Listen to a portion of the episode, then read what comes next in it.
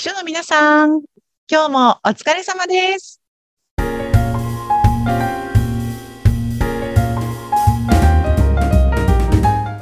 秘書の皆さん、こんにちは。秘書寮編集長、佐々木です。こんにちは、インタビュアーの山口智子です。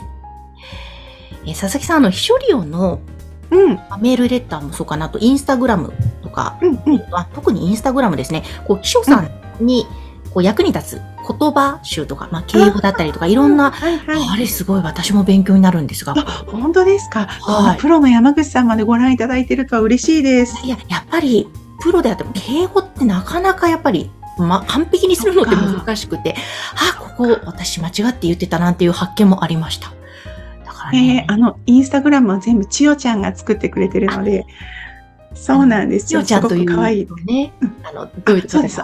副、副編集長の処理をね、あの、安永千代ちゃんという方がいらして、うん。あの、この番組の最後に、スポンサーの、はい。この番組は、ってい う、それをやってくれてるのも千代ちゃんなんですけれども、彼女があのデザイナーさんとして本領発揮して素敵なデザインに作ってくださってるんですけれども、あ、もしね、まだインスタグラム処理をの、うん。あの、フォローしてないよという方がいらっしゃったら、今日、あの、番組の概要欄に貼っておきますので、ぜひ見ていただけると嬉しいです。あの、時々に秘書さんたちに役に立つようなうん、そういう、こう、これ、この敬語間違って使ってませんかとか、うん。あの、そんな内容で、あの、インスタを投稿していたりもしますね。それを山口さんご覧いただいたんですね。ありがとうございます。だからまあ、うん確かに秘書さんって言葉遣いってすごく気を使われるんだろうなと思うんですけども、その辺いかがですか？いや、本当にその通りで、あの、ね、とっさに、あの、な、なんだろうな、恥ずかしい間違え、なんか、拝見してくださいとか、なんか、この書類を拝見してくださいとか言ってる人とか見ると、あ、ね、なんか残念だなって、うん。すごく、ね、見た目とかもちゃんとしていて、仕事ができる感じだったのに、そうやって、ご覧くださいを拝見してくださいとか言っちゃったりとかすると、すごく残念だなって、そこだけで、あの、マイナスポイントになってしまったりするので、うん。なるべくね、言葉遣い、丁寧に間違いがないといいですよね。あの、秘書さん、独特って言ったら違うのかな？なんか秘書さんならではのなんか言い回しとかっていうのもあるんでたくすかさんね、そう、たくさんあって、あ、わかんない。これ、あの、て、丁寧な書き言葉っていうだけでうん、特に秘書さんの独特のというわけではないんですけれども、うん。私もともと営業をやっていて、その後秘書になった時に、秘書さん同士、他社の秘書さんとやり取りする、やり取りをする時のメールの文章が、わ、すごいなと、あの、なんだろう、時代劇みたいだなって、はい。すごく思いまして、例えば、あの、何かこういう、あの、会があるので参加してくださいねっていう時に、あの、万難を排して、あの、ご臨席くださいとか、万象送り合わせの上、はい。ご臨席賜りますよとか、うんうわ、すごい、なんか侍かなって思う。確かにそうですね。時代劇っぽい。そうそう。うんこうやって書くんだっていうのを、本当に秘書になれてた時に、あの、他の会社の人さんからいただくメールで随分学びましたね。あ、と、なんか、この件、あ、もう大丈夫です。この件忘れてくださいっていう時に、うんご放念くださいとか言うんですよね。へえ、法年は放つに年。あ、そうそうそう。放課後の方って書いて、あの、念じるの念で、ご放念ですね。そう。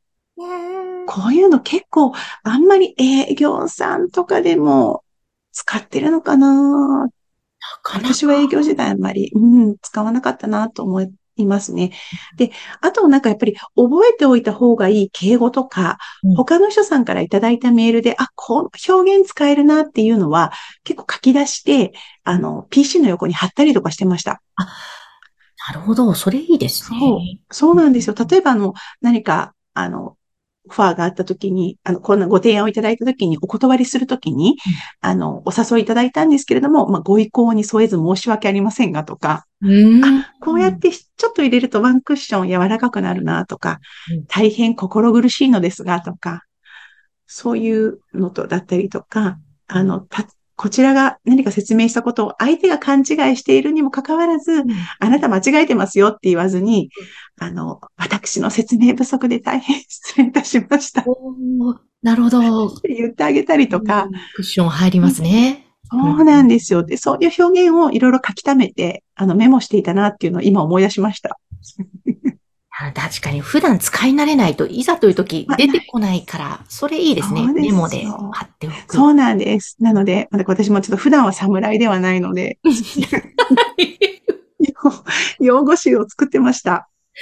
いやーでも面白いな。万難を排してとか、こう、うんなんだ、使い慣れないからそんな使わないよと思うけど、でもちょっと今聞くと、なんか日本語ってすごいなっていうか、改めて面白いな本当ですね表現方法とかね、ねえ、うん、豊かですね。そうなんですよ。あの、会食の時に、会食の日程を設定してお場所も決まってっていう時に、メールでまあ、とかお電話でやり取りをする初動詞でことはあると思うんですけども、その会食の日に向けて実際にこう紙のお手紙を出すっていう会社さんも結構多いと思うんですね。はい。で、まあ、あの、先般、そう、お約束をいただきました通り、こうこう以下の通りで会食の場を設けましたと。うんで、あの、お忙しいとは存じますが、ぜひ、番書を送り合わせてせん、ご臨席賜りますよ、みたいなことをお手紙で書くっていうことが、あの、秘書さんは日常やられてらっしゃるかと思います。へえ、そうなんねなんかかっこいいな本当に本当に、あの、これができるって一つの能力だと思うんですよねね。え。うん。私もちょっとどこかで今使いたいなと思ったんで、はい。じゃあこそうですさ、これ公募で言ったら本当に侍になっちゃうので。そうですね。ここではなかなか何かのメールを送る際にちょっといつか使ってみたいですね。あと、何かこう、ちょっと、すごく、なんていうのかな、しつこくしつこく、えー、なんかセールスを受けた時とか、あの、厄介なお客様をお断りする時とかに、こういう難しい単語をピシャッと入れると、結構それで向こうが諦めることが多いなっていう気が私はしていて、へえ。そう。なので、なんか本当にあの、ご理解くださいって、もう私は嫌なんですっていう時に、うんあの、事情侵釈の上、うんご理解賜りますよ、お願い申し上げますとか書くと、うん結構それでピシャッと終わったりとか、なんかちょっと難しい漢字を入れて相手を黙らせるっていうのをね、結構あの、秘書時代使っていたなと思います。すごい裏技ですね。ナオミの裏技みたいな。すごい。そういいのか悪いのかなんですけど、なかなか侵釈とかね、使わない言葉だと思うんですけれども。そうなんですよ。そういうのをちょっと、あの、貯めておくと、あの、いざという時に、ちょっとなんていうのかな、賢ぶれるみたいな。私こんなキャラクターなんですけど、なんか、あの、今は賢い秘書のふりをしなきゃっていう時にはうん、メールでそんな言葉を入れてみたりとかもしていました。うん、あ、でも本当言葉一つで印象って結構変わるしね、相手の態度もなんか変わるのもわかる気がしますし。そうですね。そう。なので、知っていて悪いことはないと思うので、はい。ぜひ他の会社の人さんとやり取りをして、お、なんかすごい、あの、いい表現だなと思ったら、そんなのもどこかにメモをしておくといつか使える日が来るんじゃないかなと思います。本当ですね。ぜひぜひうん。皆様活用してみてください。で今日ね、佐々木さんがおっしゃったことをちょっと、ポッドキャスト聞きながらメモを取って。そうですね。はいあの、くれぐれも口語では、会話では使わない。侍になっちゃいますからね。侍になっちゃいます。はい。はい。メールでぜひ使ってみてください。使ってみてください。はいえー。そして、秘書リオのホームページや、また、佐々木さんが開講されている EP カレッジの情報などなど、この番組の概要欄に掲載しておりますので、はいぜひこちらもご覧ください。ありがとうございます。佐々木さん、今日もありがとうございました。はい、ありがとうございました。この番組は秘書さんのためのお花屋さん青山花壇の提供でお送りいたしました。